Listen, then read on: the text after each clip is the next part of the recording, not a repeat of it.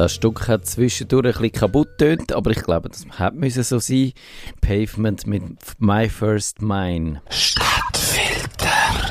Und da ist die legendäre Pre-Show vom legendären Nerdfunk. Der Digi Chris ist da. Und bist du auch so erschüttert wie mein Arbeitskollege Gespendli beim Tagi, wo jetzt muss für seine vielen hunderttausend Fotos bei Google Fotos zahlen?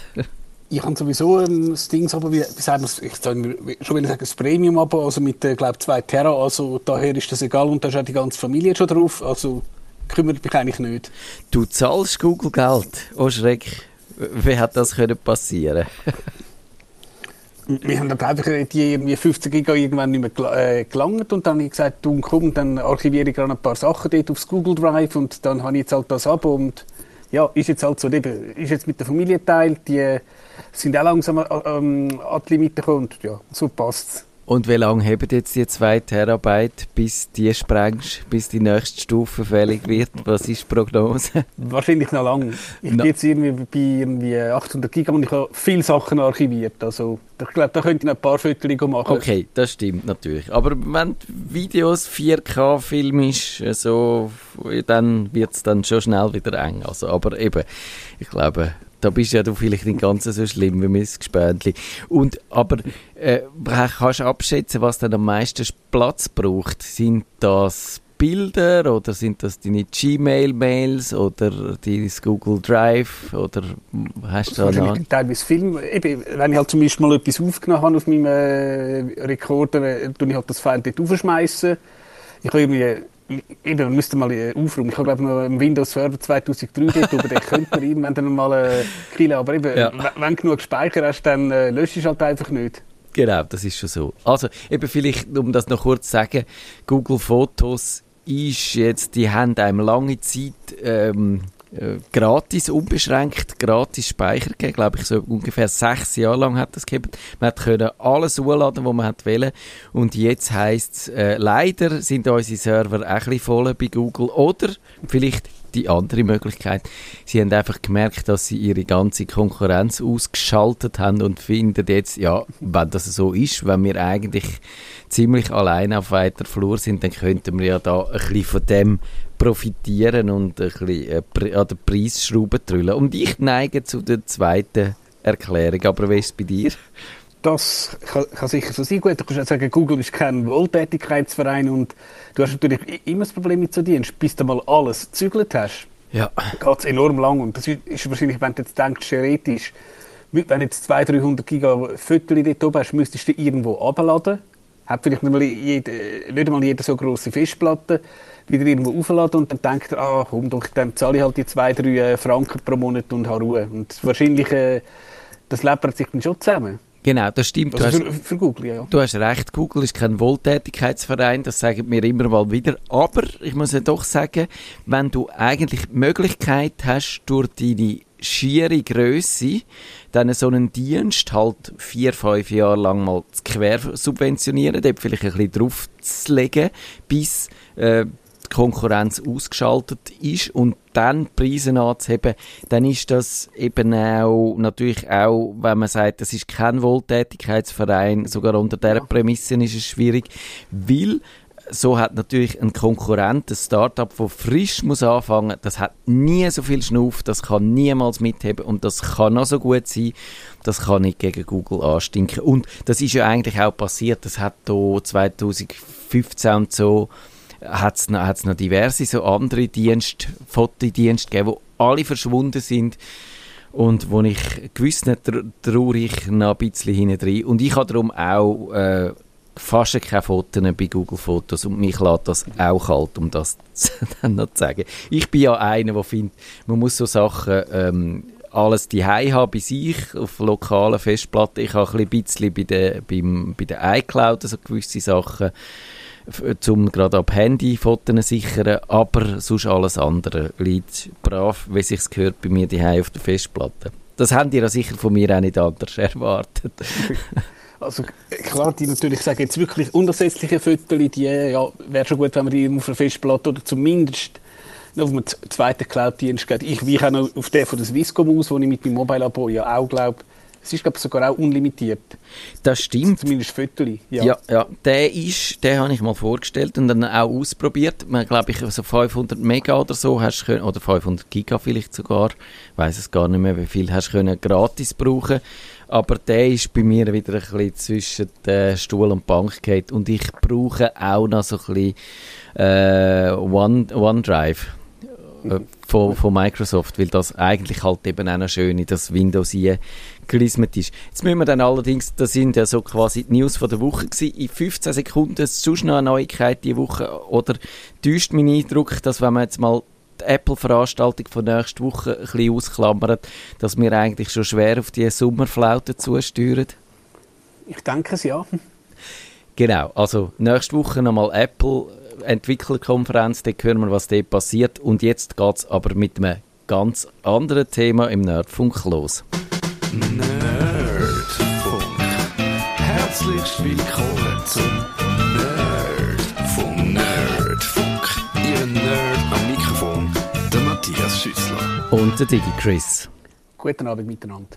Spotify und Apple bringen sich in Stellung, auch Google und Amazon mischen mit. Und um was das es geht. Es geht um die Podcasts, wo lang irgendwie so ein, ein Hobby von, äh, sind von ein paar Leuten, wo ein paar gemacht haben aus Vergnügen. Gewisse Leute haben sie gelost, weil sie nichts anderes zu tun haben. Aber jetzt hat man das Gefühl, jetzt sollen die Kohle bringen, nämlich äh, und zum kommerziellen Erfolg werden. Und wir fragen uns, ja, was bedeutet denn das für die Podcast-Szene bis jetzt? Und was bedeutet es vor allem auch fürs freie Netz, wenn sich Spotify, wenn sich Apple quasi das Geschäft einverleiben Und zuerst einmal, äh, ich habe bei dir gesehen, Digi Chris, du hast ja schon ein schönes Hobby namens Podcast-Wanderung oder Podcast-Ausflüge oder so. Äh, wolltest du uns von dem erzählen?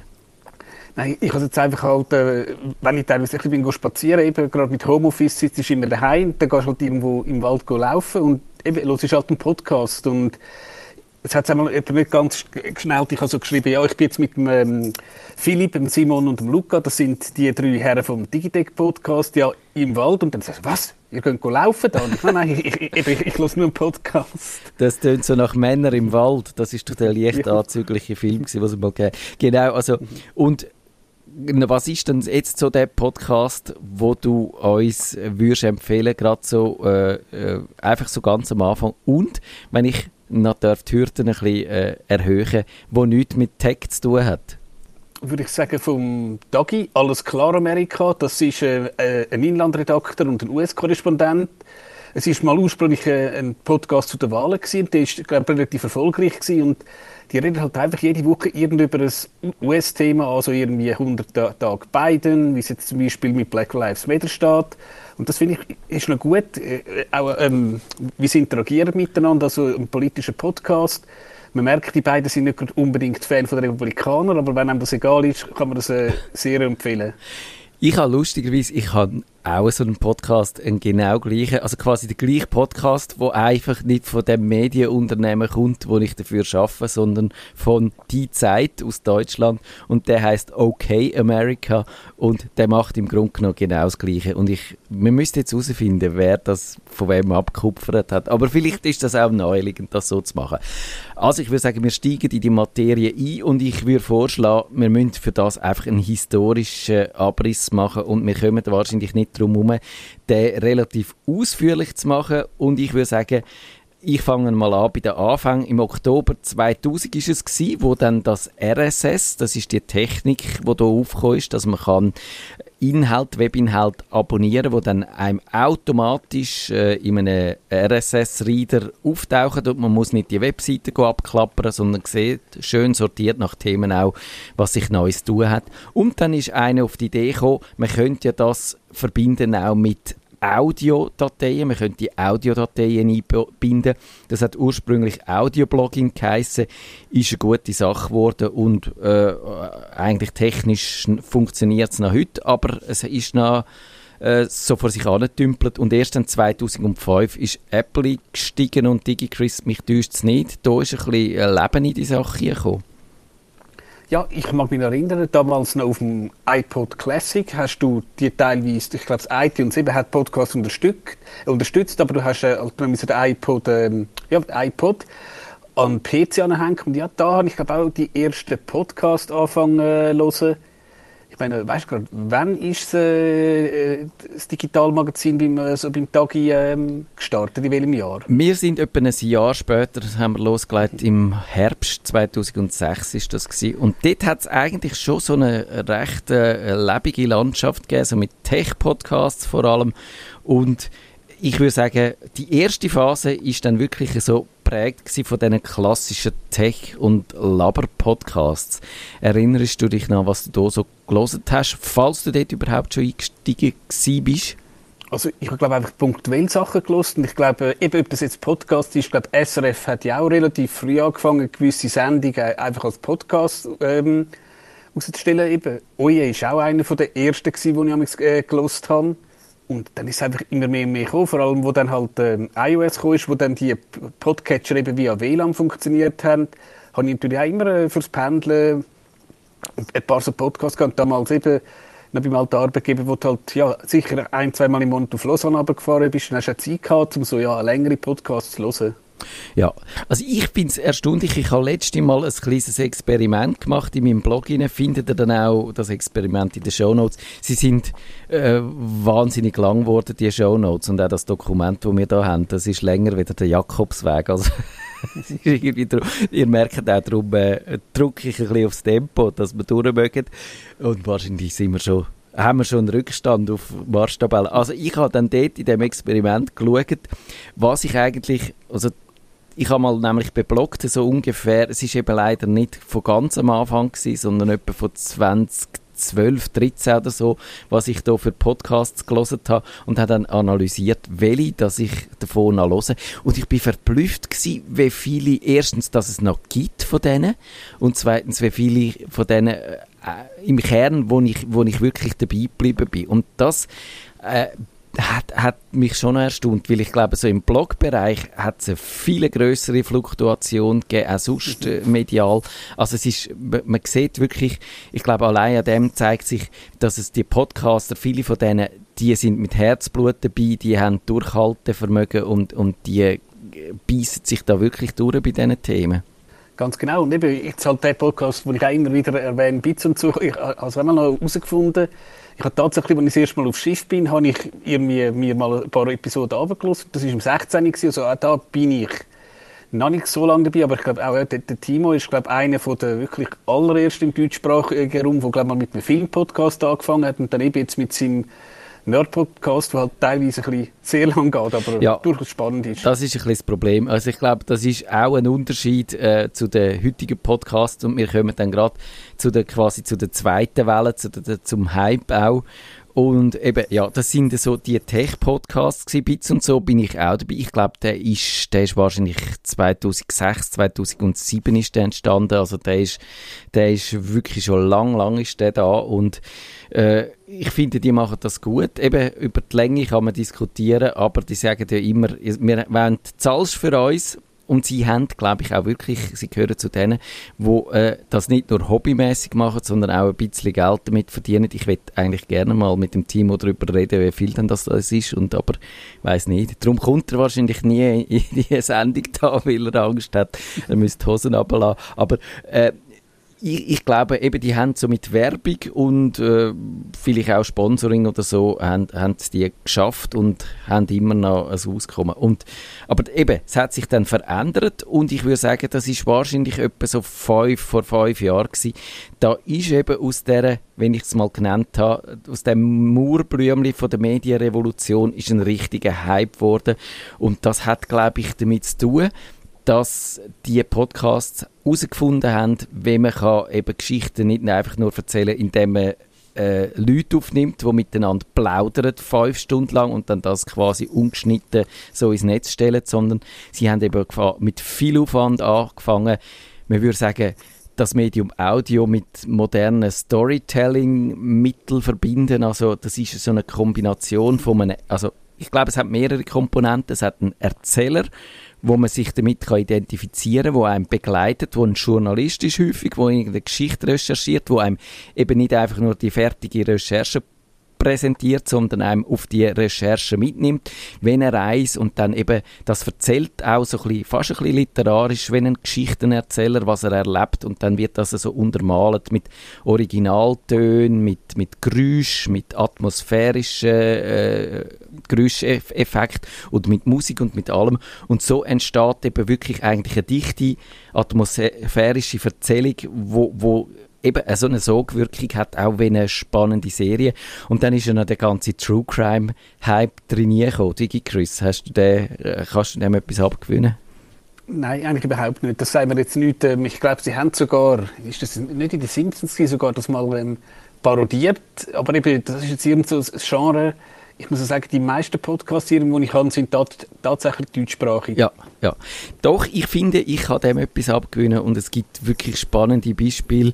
Und was ich eben eigentlich auch noch spannend finde, ist, dass die, die Erzählweise, die da entstanden ist, die geht eigentlich auf einen Mann zurück und der heißt Ira Glass. Das ist eigentlich ein Radiomensch ursprünglich, der kommt von dem NPR, also von dem quasi NPR kann man sagen, ist so quasi ein bisschen Stadtfilter von Amerika, kann man das so sagen.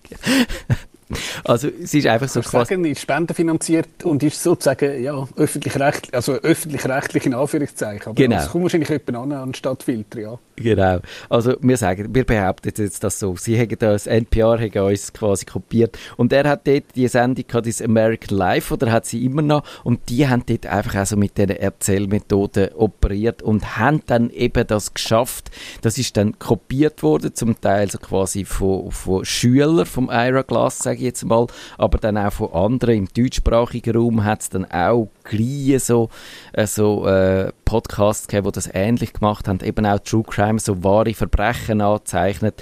Und dann haben wir das Gefühl gehabt, dann ist irgendwie wahrscheinlich 2016 so Spotify sind die ersten gewesen, die gemerkt haben, das wäre doch eine wunderbare Ergänzung zu unserer Musik, die wir da ins Netz streamen, weil es hat ja einen Vorteil, ich meine, die Podcasts, die gibt es ja schon, die gratis, die müssen wir nur irgendwie auf unsere Plattform bringen und dann haben wir die Leute, die eine Abwechslung haben, wenn eine Musik verleitet ist, können sie noch äh, Sprachinhalt, äh, gesprochene Inhalte hören und dafür müssen wir obendrein noch keine äh, Tantieme zahlen. Und das ist eigentlich irgendwo auf der Hand gelegen, oder?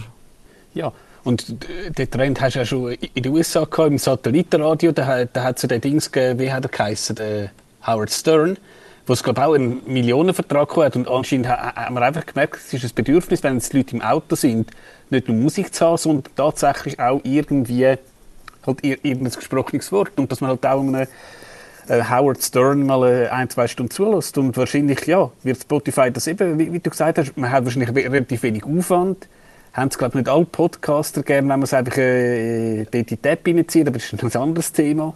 Ja. Und so ist das wahrscheinlich tatsächlich der Anfang gewesen.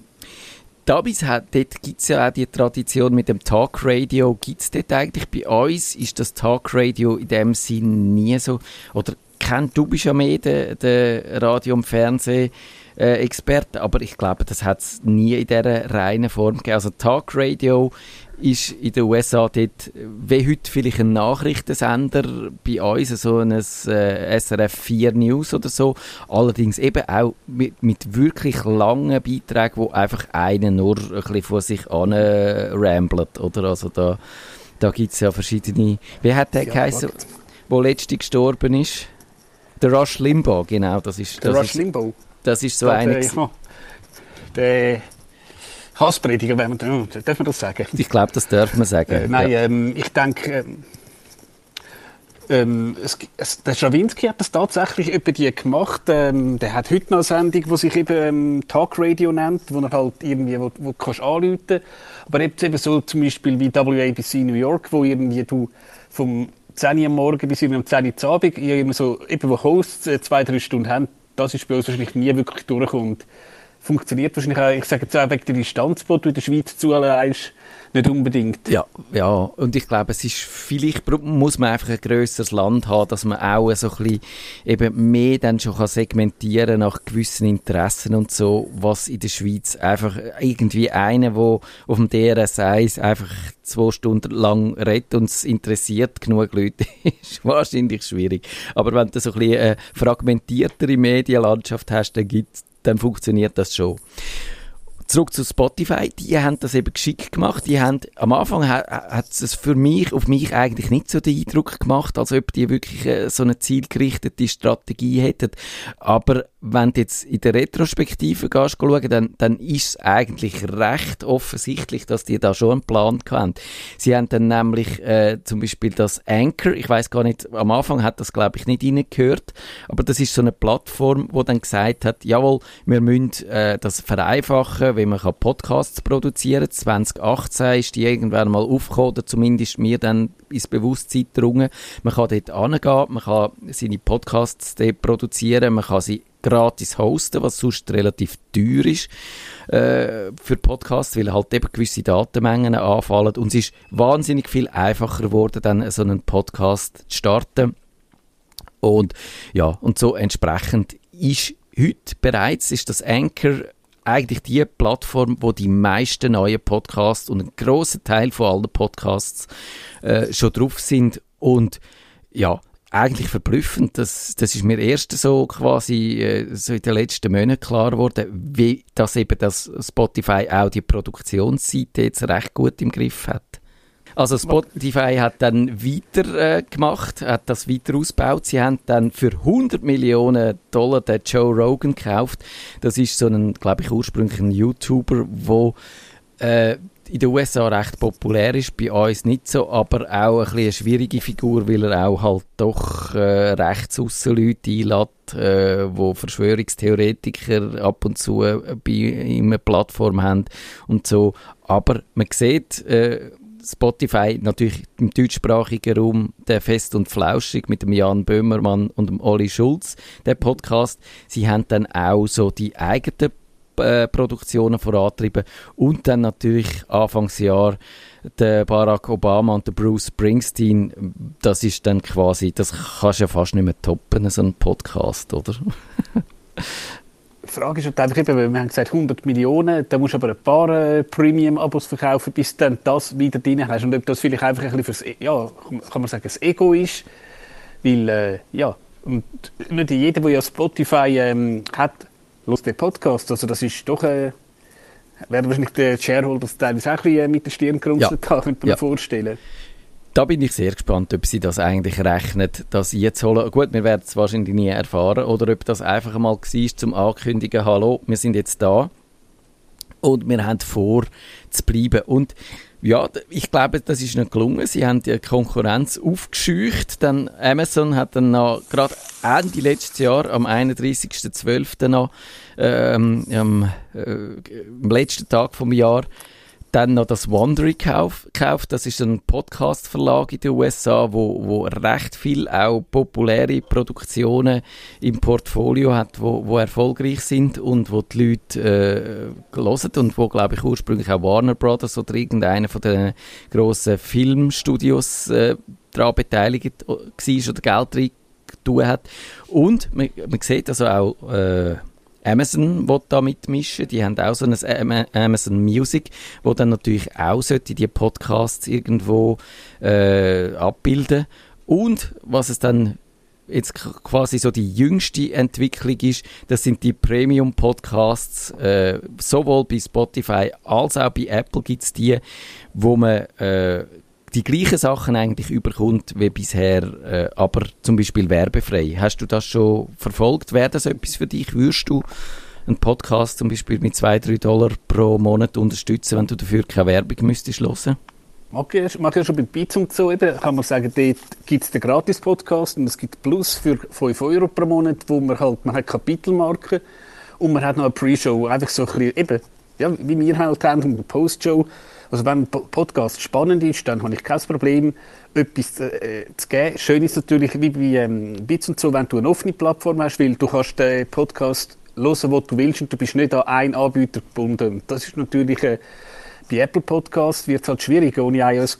Gut, es, es gibt äh, Apple Musik für Android, aber äh, die Nutzerzahl dürfte relativ überschaubar sein, würde ich sagen. Ja, und auch die Podcast-App gibt es, glaube ich, bislang nur, die ist ja separat, ist eine eigene App, ich glaube nicht, dass es die für Android gibt, müsste ich allerdings nachschauen. Es ist so, bis jetzt sagt keiner von denen, also weder Spotify noch Apple sagt, ihr müsst jetzt unbedingt zu uns kommen, also ihr sind, äh, wenn ihr wollt, unsere Monetarisierungsmöglichkeiten nutzen, unsere Abos, dann dürft ihr uns, äh, euch nur über uns verbreiten, das wäre glaube ich, auch wirklich problematisch. Aber äh, man ist natürlich dann schon an die Plattform äh, gebunden und klar, man kann sagen, es ist ein Vorteil, weil man es ganz einfach äh, kann machen. Also vor allem in App, bei Apple wird dann das, ich habe es jetzt noch nicht in echt gesehen, aber es wird dann wahrscheinlich einen Knopf haben. Und einfach musst du nur drauf tippen und dann hast du das Abo abgeschlossen und es wird über deine Apple Kredit oder über die Kreditkarte, die du bei Apple hinterlegt hast, abgerechnet. Bei Spotify ist es nicht ganz so einfach, dort musst du es separat machen, weil du so, sonst würde natürlich Apple wieder gerade auf iOS, wenn du das über die Spotify App machst, äh, wieder die hohle Hand machen und wollen mitverdienen. Das ist ja die Geschichte, die wir bei Epic dann haben können verfolgen. Das ist das App-Drama dort, was sich abspielt. Und ja, ich, ich bin sehr gespannt, wie sich das wird auswirken. Ich glaube, eben Apple nimmt die 30 Prozent, wo sie bei allem nehmen äh, im ersten Jahr, im zweiten Jahr geht das auf 15 Prozent zurück. Ist wahrscheinlich für Podcaster ein guter Deal, äh, weil wenn du dir den ganzen Aufwand vom äh, Inkasso und alles äh, sparst, dann macht es das schon viel leichter. Dann zahlst du vielleicht auch noch die 30 Prozent, oder was meinst du? Denke ich auch, eben gehört bei Bits und so, der Timo motzt ja immer, was der für Aufwand hat und irgendwie hat er mal zügelt und dann hat irgendwie mit der Dienstleister den Account gesperrt und weiß ich was alles, also und ja, wenn du das kannst machen, irgendwie, eben, sagst du, eben, ich verdiene jetzt etwas und eben, ich habe ich hab keinen Ärger und irgendwie am Ende des Monats kommt von Apple ein Check würde ja. ich jetzt wahrscheinlich auch so machen, wenn wir es jetzt mal würden schaffen, unseren Podcast so weit zu monetarisieren. Aber nein, nein, keine Angst. Wir müssten zuerst Werbung haben, dass wir dann könnte in, in, in einer werbefreien Variante äh, verkaufen extra. Das ist ein bisschen unser Problem. Genau, das ist soweit, was eigentlich passiert ist in den letzten äh, 15 Jahren gut. Und wir stellen fest, man könnte eigentlich meinen, das wäre eine freudige Botschaft, dass man jetzt da mit diesen Podcasts Geld verdienen kann. Aber nein, sie sind eigentlich frustriert. Die, die ich gehört habe von äh, zum Beispiel der Adam Curry hat jetzt gesagt, er müsse es, äh, der gehört quasi zu den Miterfinder vom Podcast und der wird jetzt ein alternatives äh, Verzeichnis machen für Podcasts, weil er findet, dass bei Apple das geht einfach nicht mehr. Das wird jetzt zu fest kontrolliert. Und der Tim Pritloff, das ist im deutschsprachigen Raum einer der wichtigsten Podcaster, der gefunden, ja, er hat immer gesagt, äh, wir müssen eigentlich äh, Branche, Szene müsse das selber in der Hand behalten und jetzt ist es halt passiert. Jetzt hat man sich da von Spotify den Anker vom Brot nehmen lassen, der hat sehr frustriert tönt. Aber jetzt, Digi Chris, was bedeutet denn das für uns Hörer jetzt, die Entwicklung? Das ist eine gute Frage. Ich meine, es kommt eigentlich darauf an, jetzt, wenn du wahrscheinlich den 0815 Hörer hast, wo jetzt halt, ich sage jetzt, einen Stadtfilter äh, lust, also eben den Nerdfunk lust, ich glaube, der wird halt, ja, dem ist eigentlich egal, auf wel, welcher App und wenn er jetzt halt das Spotify muss machen, aber eben, ich glaube jetzt wirklich die, die ein bisschen ideologisch äh, dabei sind und das vielleicht auch eben als freies Medium gesehen, für die ist es natürlich frustrierend, dass da eben jetzt plötzlich, wenn es äh, mehrere Player sind, aber eben Apple, Spotify, kannst du sagen, die zwei werden das irgendwie kontrollieren.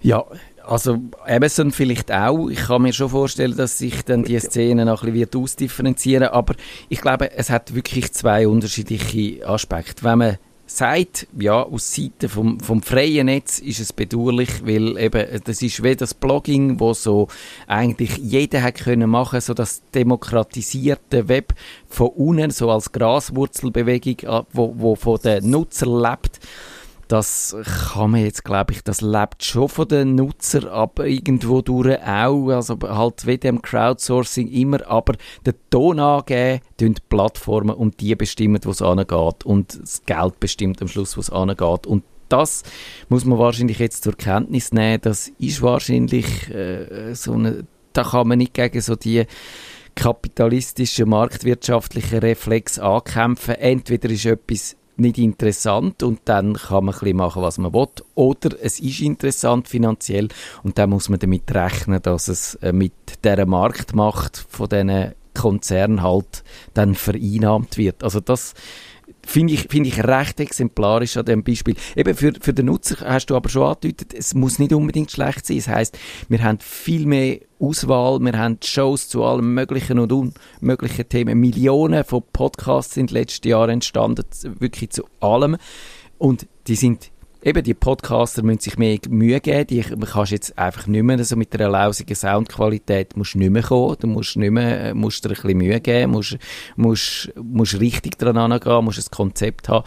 Also, ja, der Kampf auf Aufmerksam, um die Aufmerksamkeit wird härter, aber für uns Hörer heißt das, es gibt bessere, schönere, teurer produzierte Inhalte, wo wir gratis oder ja, halt für vielleicht ein bisschen mehr Werbung als bisher, aber äh, wo wir müssen erdulden, mehr Unterbrecherwerbung, aber wir können sie gratis hören. Mhm. Was ich jetzt gerade einen Gedanken habe, wo wahrscheinlich das Wort Podcast wirklich Mainstream geworden ist, ähm, eben vor etwa anderthalb Jahren, äh, wo es losgegangen ist mit Corona, hat der deutsche Virolog Christian Drosten auf NDR ähm, so einen Podcast gestartet und ich glaube, da haben viele Leute, die das gar nicht gewusst haben, haben wahrscheinlich das erste Mal das Wort gehört und den kannst du auch sagen, der ist frei verfügbar, du kannst ihn hören, wie du willst. Und vielleicht, wer weiß, dass äh, auch mal Leute halt, äh, die ein iPhone haben, eben die Podcast-App aufmacht und wer weiß, vielleicht sogar mal uns entdeckt oder so. Das könnte ja auch noch etwas sein. Oder wie siehst du das so mit, wie Mainstream, oder sind es nur, nur wir Nerds, die Podcast hören? Ich mich würde noch interessieren, wie die meisten, äh, wie die grossen Massen Podcasts hören. Und ich würde wahrscheinlich vermuten, ich habe jetzt keine Statistik dazu gefunden, müsste man vielleicht äh, mal noch suchen danach. Aber äh, Spotify verratet das wahrscheinlich nicht. Ich würde sagen, es sind wahrscheinlich heute schon mehr Leute, die das über die Spotify-App hören, weder klassisch mit dem Podcatcher oder, oder direkt im Browser oder am Mac oder so äh, unter Windows. Ich glaube wahrscheinlich geht der äh, Ausbau schon zugunsten von diesen Plattformen, von diesen Apps, wo man eh schon drin ist, wenn man Musik lost, wenn man andere Inhalte lost und dann halt auch noch ähm, die gesprochenen Inhalte angetragen wird. Und vielleicht noch ganz Schluss, äh, zum Schluss, wir müssen pünktlich heute aufhören. Es geht dann live weiter da auf Radio Stadtfilter. Eben, muss man es bedauern oder ist es der Lauf der Dinge und ich bin wirklich, ich habe eigentlich beide Seelen in meiner Brust. Ich finde es einerseits wahnsinnig schade und andererseits bin ich fatalistisch und finde, ja, es ist halt so, wie es ist und man kann das Rad von der Zeit nicht zurückdrehen. Wie geht es dir? Sehe ich, sehe ich wie du. Und eben, es ist vielleicht auch eine Chance, dass ich sage jetzt ähm, Leute, die bis jetzt eben Spotify ist wahrscheinlich durchaus mit Mainstream, wo plötzlich auf den Podcast-Button klicken also, ja, und wie gesagt, gewisse Sachen werden halt einfach verkommerzialisiert. Ich meine, äh, eben, das Internet, der man wirklich ähm, Milliarden umsetzt äh, pro Jahr, äh, hättest du wahrscheinlich am Anfang, äh, wo du das erste Mal irgendwie auf whitehouse.gov bist, hättest du wahrscheinlich auch nicht gedacht. Nerd. Nerdfunk. Nerdfunk. Nerdfunk. Besuchen Sie uns auch im Netz auf nerdfunk.ch.